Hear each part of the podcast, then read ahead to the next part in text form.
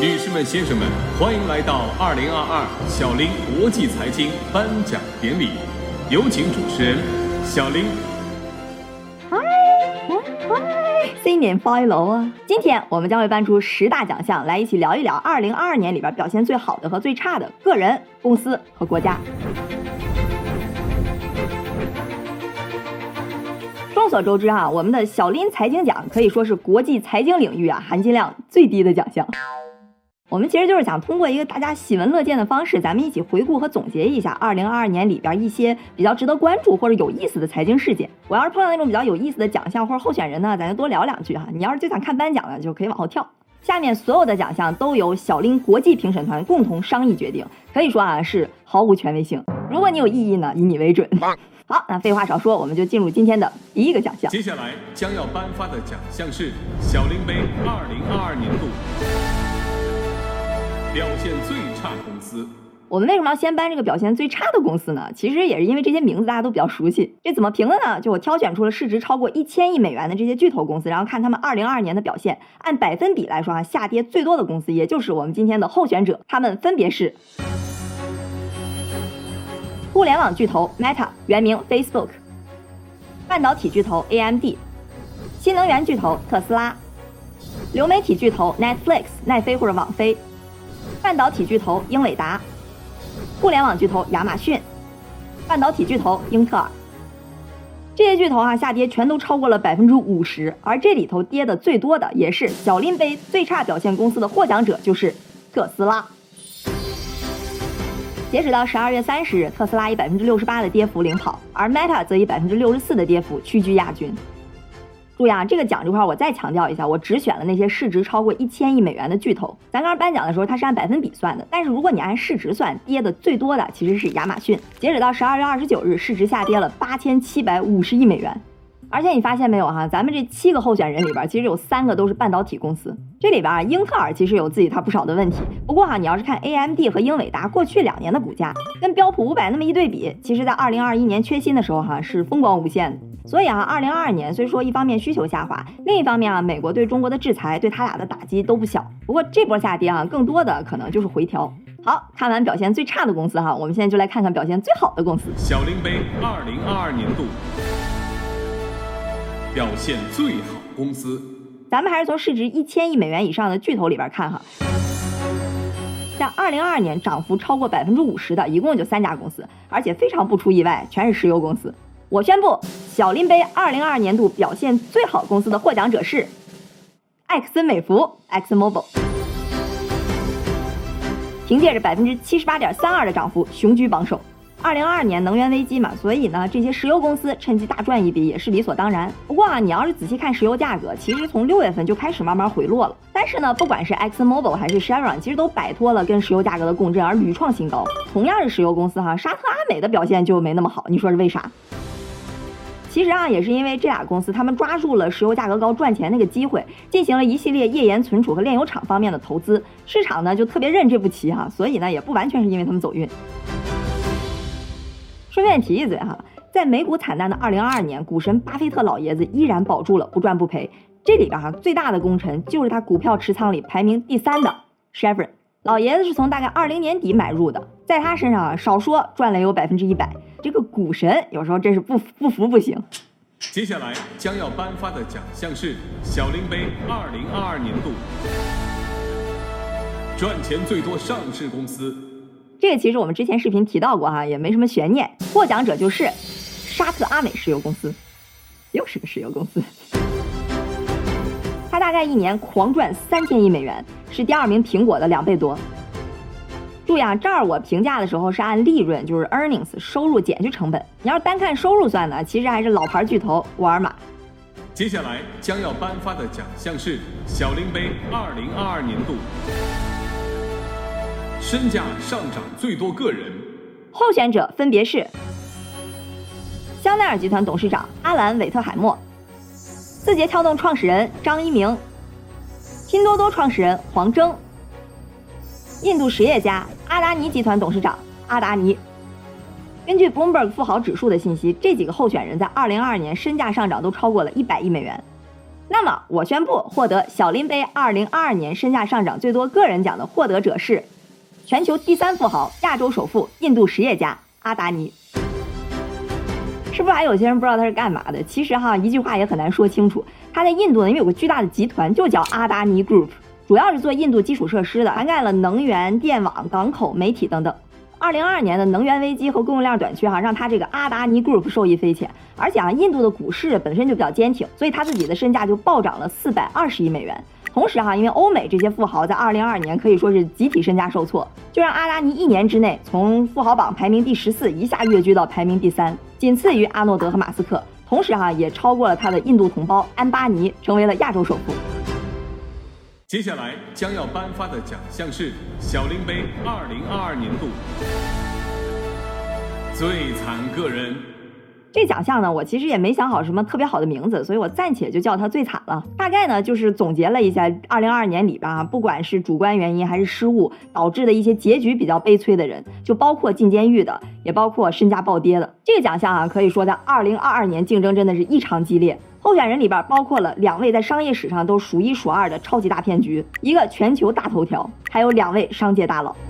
我还是稍微强调一下，这儿也没有幸灾乐祸的意思。颁奖呢，也纯属就是用一个比较轻松的形式啊，大家听一下就好。候选人一：马克扎克伯格。这个啊是小扎在二零二二年的身价走势图，从年初的一千三百亿跌到年底的四百五十亿，一年之内暴跌了八百五十亿，就是他身价的百分之六十五，跌出了一个中国首富钟闪闪，再加一个马云。这个呢，其实也是因为 Meta 公司各方面业务的走势，主营业务这边广告哈受到了 TikTok 的冲击，再加上隐私风波的影响，就让业绩不断下滑。元宇宙这边呢毫无起色，但是还得不断的往里烧钱，这才有了这个股价走势。候选人二，伊隆马斯克。马斯克在二零二二年的身价从两千七百亿美元跌到了一千三百亿美元，跌了一千四百亿美元，这是什么概念啊？这相当于跌出了三个扎克伯格，或者是一年前的一个扎克伯格。所以你要看那个跌的绝对数量，那马斯克肯定是跌的最多的人，也把世界首富的宝座拱手让给了阿诺德，就是 LVMH 集团的那个头。他的身价暴跌呢，也是因为特斯拉，尤其是在十月份之后的股价暴跌。其实这一年吧，几乎所有的科技大厂日子都不好过。类似的还有像拉里·佩奇啊、比尔·盖茨呀、贝索斯，尤其是这个贝索斯，他身价下跌这数放在哪一年，绝对都是这个奖项最有力的竞争者。但是二零二二年不得不让位给扎克伯格和马斯克。候选人三，伊丽莎白·霍姆斯。霍姆斯在二零二二年十一月以十二项欺诈罪名成立，被判刑十一年零三个月。这个验血公司 Theranos 的创始人，被很多杂志上评为史上最大骗局的缔造者。他就凭借着一双大眼睛和三寸不烂之舌，以一个女版乔布斯的形象，在没有任何医药背景的情况下，就创造出来一个可以拿一滴血去代替之前一管血进行大量检测的一个神奇机器，瞒天过海，骗过了投资人、记者，甚至整个市场。这事儿哈，其实在二零一七一八年就被爆出来了，但是他是在二零二二年被判刑的，所以呢，也进入了我们今天的入围名单。候选人四：里兹特拉斯，她是英国历史上第三位女首相，以一个震惊市场的迷你预算减税方案，促成了英国市场的大崩盘。她是二零二二年九月五号上任的，十月二十号就辞职了，就待了四十五天，也是英国历史上啊任期最短的首相。候选人五：山姆·班克曼·弗里德，我们一般简称他为 SBF。他啊是加密货币交易所 FTX 的创始人兼 CEO，年仅三十岁。二零一九年创立 FTX，仅仅十八个月就跻身了全球排名前四的加密货币交易所。二零二一年十二月被 Decrypt 评为年度最佳 CEO。二零二二年五月被《时代》杂志评为全球百大影响力人物，身价据估算啊高达一百亿美元。结果，二零二二年十一月，就在六个月之后，FTX 突然宣告破产。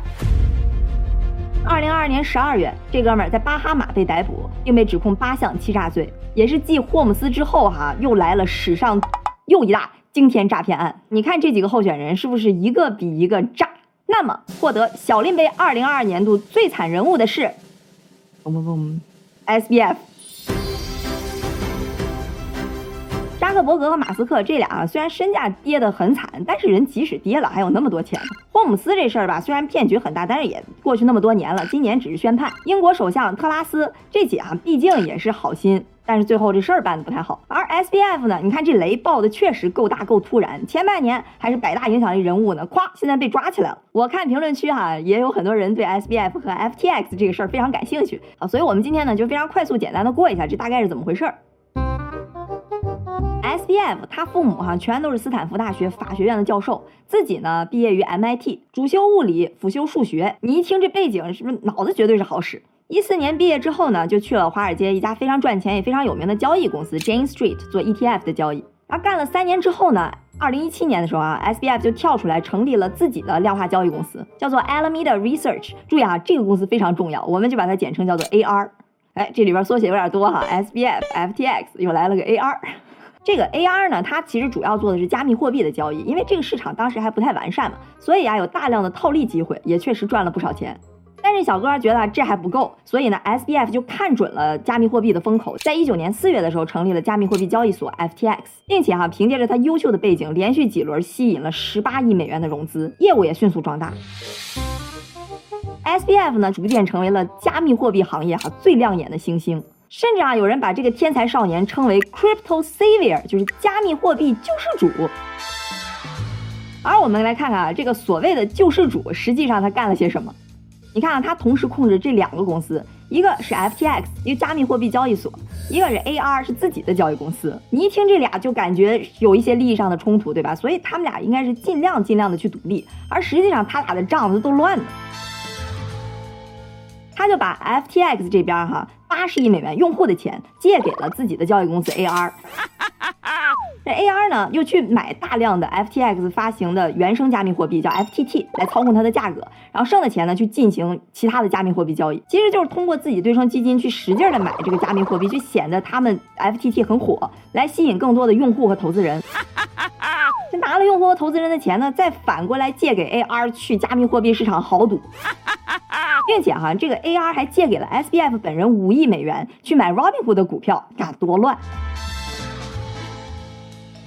大家确实也没想到，S B F 就这么明目张胆，在所有人眼皮底下就这么大左手倒右手，真的就跟霍姆斯啊，还有我们之前讲过的麦道夫如出一辙。其实很大一个原因呢，就是大家一直很信任他，一就这么优秀的形象，慈善啊，天才啊，接地气啊。你别看现在监管都这么严格了，嘿，就愣是没有人往那儿去想。之后赶上了 Luna 的崩盘，整个加密货币市场都惨遭滑铁卢。那它 FTX 交易这边业绩肯定大幅下滑，AR 这边哈具体它交易策略我不知道，但你想过去两年那么赚钱，那二零二二年行情翻转了，就肯定亏得不轻，据说真的是亏得很惨。你说啊，SBF 这俩公司正常情况下呢是可以左手右手相互帮帮忙的，但现在市场这么一崩，得两个手全瘫痪了。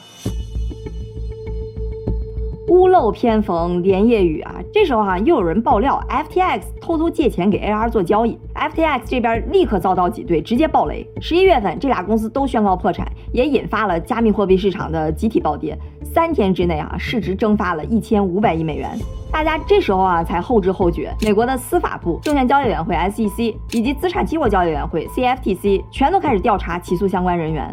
其中啊，AR 的 CEO 和 SBF 都各自面临最高超过一百年的监禁。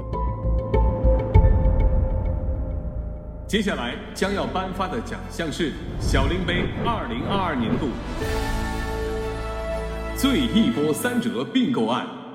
候选一：微软收购动视暴雪。二零二二年一月十八日啊，微软放出一个重磅炸弹，说要以六百八十七亿的现金收购动视暴雪。当时暴雪的股价是六十五美元，那就是说高出收购价格百分之五十。如果这个收购顺利完成的话，这将是游戏史上的第一大收购案。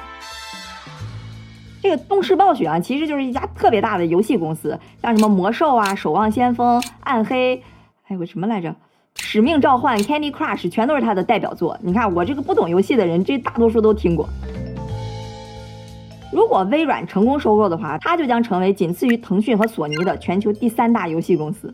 而且这六百多亿，人家可是要用现金买，手上确实是有钱哈。其实他手里的现金量仅次于苹果和谷歌。不过这么大型的收购案哈，市场也知道，一般很难有一帆风顺的。所以你看，动视暴雪的股价啊，就是它原来不六十五嘛，收购价是九十五哈，就一直在那七八十之间徘徊。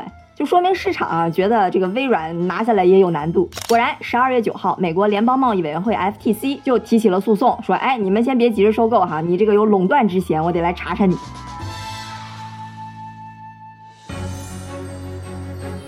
候选人二，马斯克收购 Twitter。二零二二年四月十四日，马斯克宣布要以四百四十亿美元邀约收购 Twitter。结果 Twitter 用毒丸计划进行抵御，可毒丸计划实施还没几天，Twitter 这边董事会就突然决定接受了马斯克四百四十亿的邀约收购。没想到七月份的时候，马斯克突然把 Twitter 告上了法庭，说没按照之前说好的方案去处理机器人号。得，那这收购八成得黄了吧？嘿，十月十七号，突然马斯克又说，哎，我不告你了，我要继续收购 Twitter。十天后正式入驻 Twitter，成为了他新的拥有者和 CEO。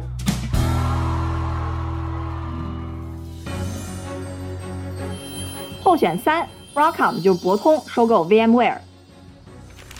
二零二二年五月，半导体巨头 Broadcom 宣布要以六百一十亿美元的价格收购 VMware。VMware 啊，就是一家做云计算和虚拟软件服务的公司。这个我们在之前讲退市那期提到过。而你知道这个 deal 里边玩的最溜的是谁吗？哎，其实并不是两个公司，而是戴尔的创始人 Michael Dell。嗯，你是不是就有疑问了？这俩公司并购该戴尔什么事儿啊？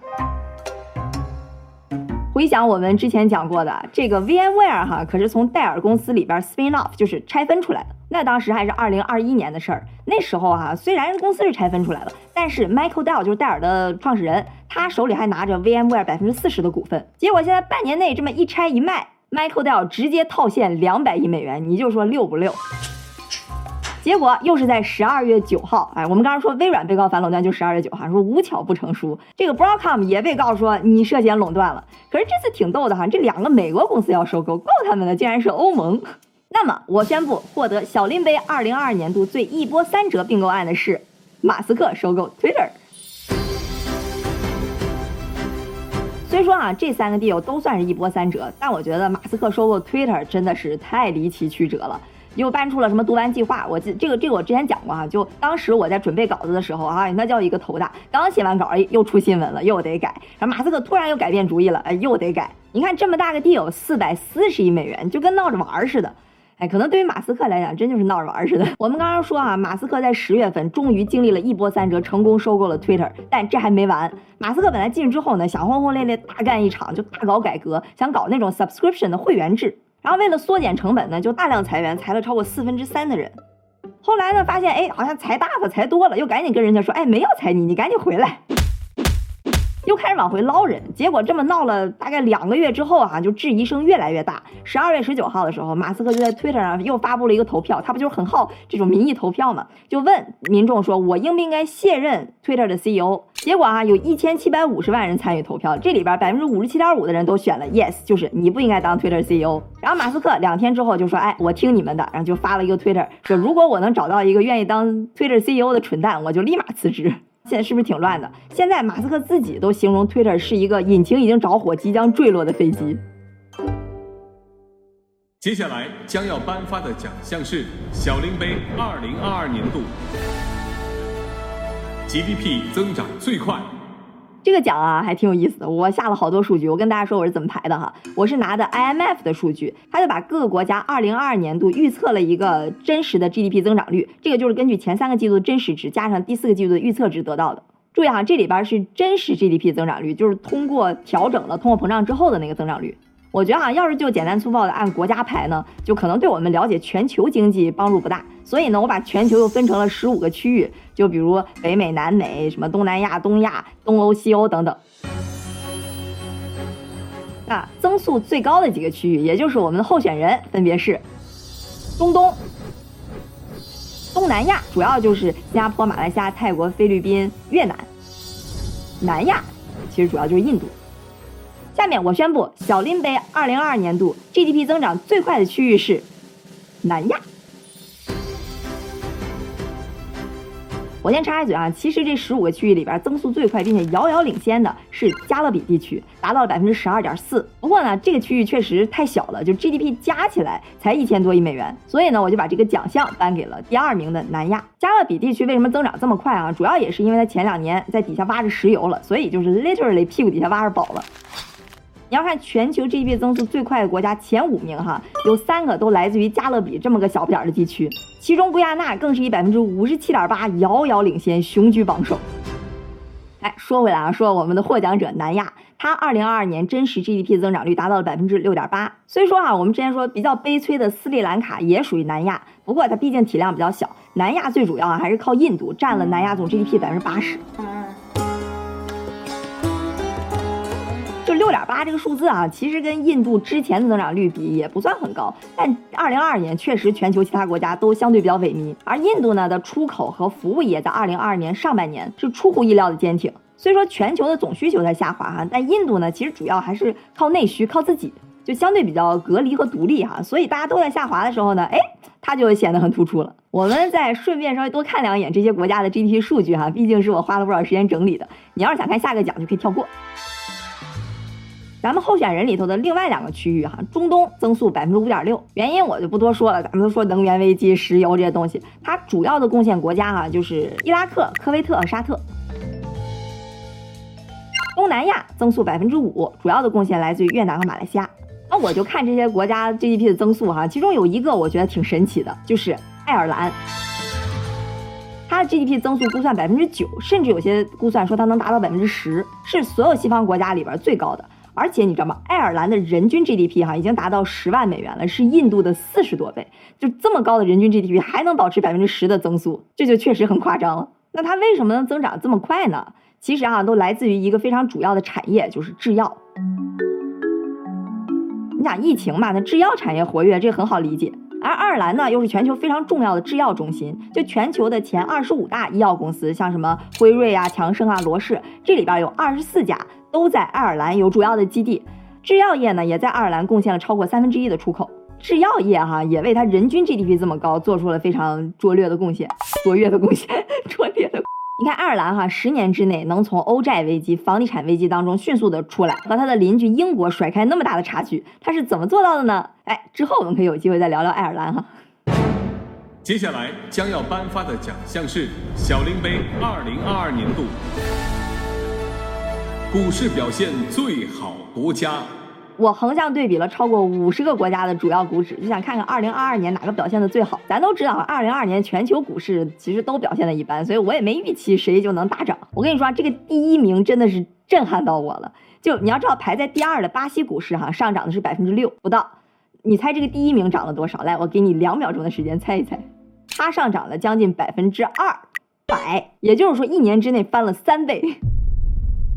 而更让我吃惊的哈是这个国家，因为很多人甚至认为它的经济在崩溃的边缘。你再猜猜是哪个国家？烦死了！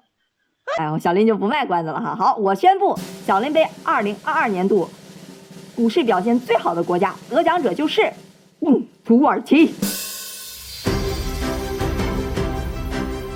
哎，你是不是就纳闷了？土耳其不正在经历高通胀、经济萎靡、各种动荡吗？就整天看新闻全是负面的。你说它股市怎么就牛了？我跟你说哈，就这个土耳其总统埃尔多安，他真的是不走寻常路。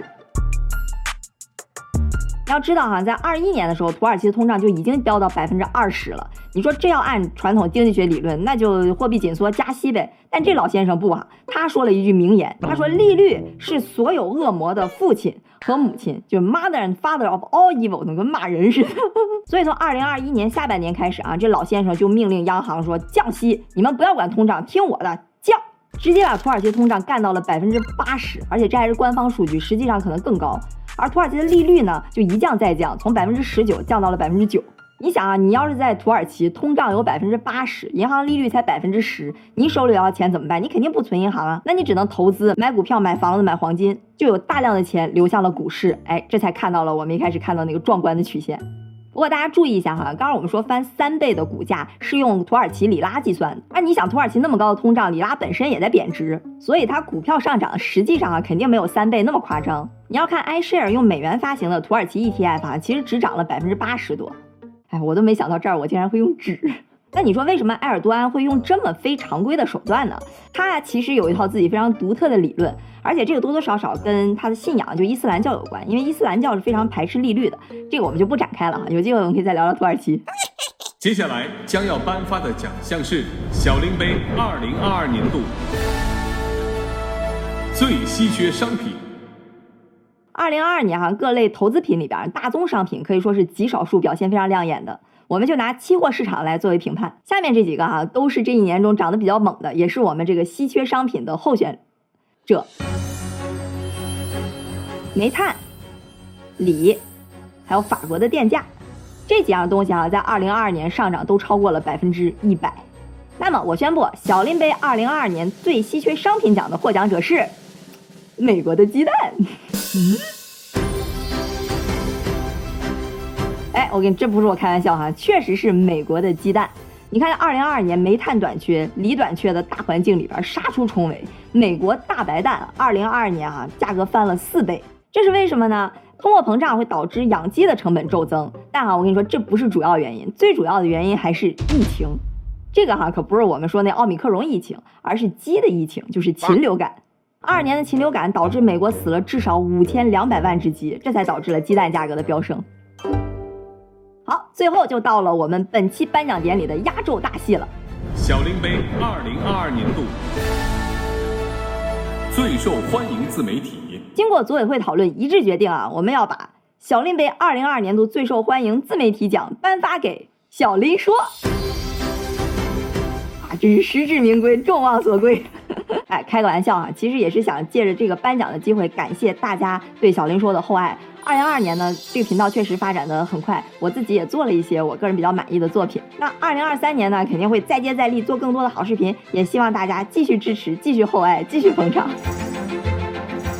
好，以上呢就是二零二二年度小林杯国际财经颁奖典礼的获奖名单，不知道跟你想的一不一样哈？我再稍微多说两句哈，刚才那个最稀缺商品奖我们颁给了美国的鸡蛋，但是呢，如果我们刨开对商品这个限定的话，我个人感觉二零二二年最稀缺的是信心，就是对未来的信心、对发展的信心，还有对和平的信心。二零二三年呢，也是个新的开始，所以也希望市场可以重拾信心，也希望大家就看完这个视频呢，至少能收获那么一丢丢的开心。说不定你心情一好，拉着朋友出去大吃一顿，这不也是拉动消费了吗？好，感谢大家收看二零二二年本次的颁奖礼，祝大家二零二三新年快乐，一切顺利哦。